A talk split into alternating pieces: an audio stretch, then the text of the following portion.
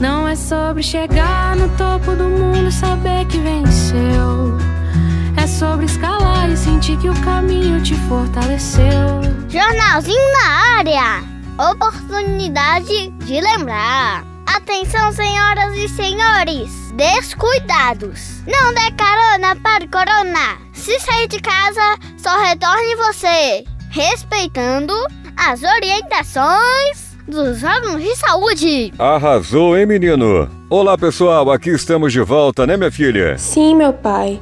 Hoje sou eu que participo com vocês agradecendo a todo mundo que está na escuta. Oi, gente! Papai, eu estive pensando no pessoal que está trabalhando. E pensando exatamente no que, meu filho? Pensando na família deles. Porque quando o senhor tem que sair aqui de casa, dá um apertinho no coração. Não é sobre ter todas as pessoas do mundo pra ti.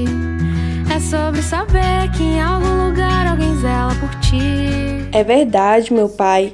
Os profissionais de saúde, assim como os profissionais de serviços essenciais, têm família, assim como nós.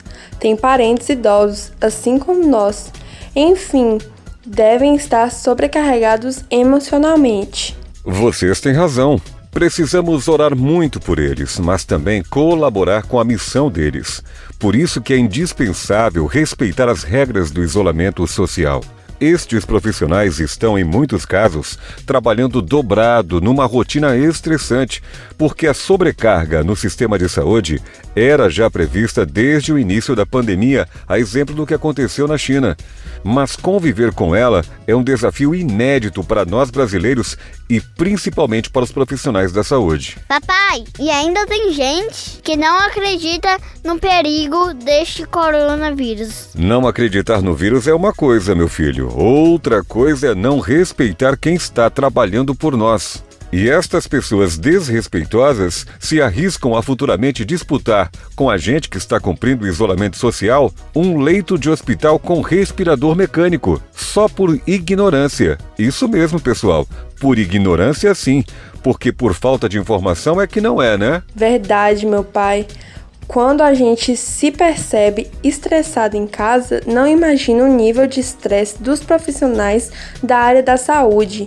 Quanto mais gente infectada, mais sobrecarga. Por isso, minha filha, cada novo dia ser uma renovada oportunidade de nos lembrar e até mesmo de nos obrigar, se necessário for, a respeitar o próximo, até mesmo de forma muito simples, pegando mais leve com quem está convivendo conosco para diminuir o peso de isolamento social, um peso que pesa menos sobre nós e muito mais sobre quem sai de casa para trabalhar e assim se lança ao risco. Papai, mas se é um vírus, todo mundo foi pegar um dia, não é isso? Sim, meu filho, mas se todo mundo pega ao mesmo tempo, o sistema de saúde não tem como socorrer as pessoas.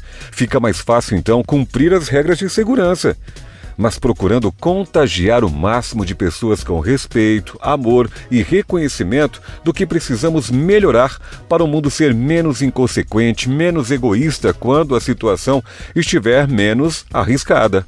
Legal, meu pai.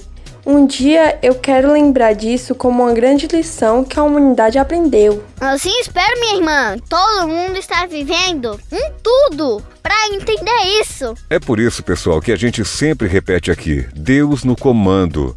Mas nós é que estamos navegando em águas revoltas. E atenção, as boias salva-vidas são os profissionais da área da saúde. Mas que bom que ninguém teve ainda que gritar um salve-se quem puder.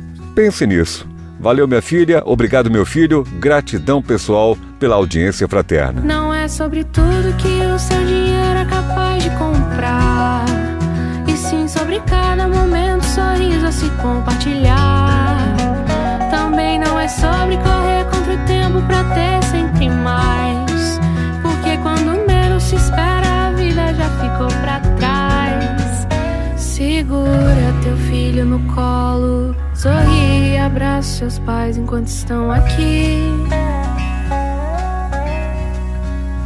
Que a vida é trembala, parceiro, e a gente é só passageiro, prestes a partir.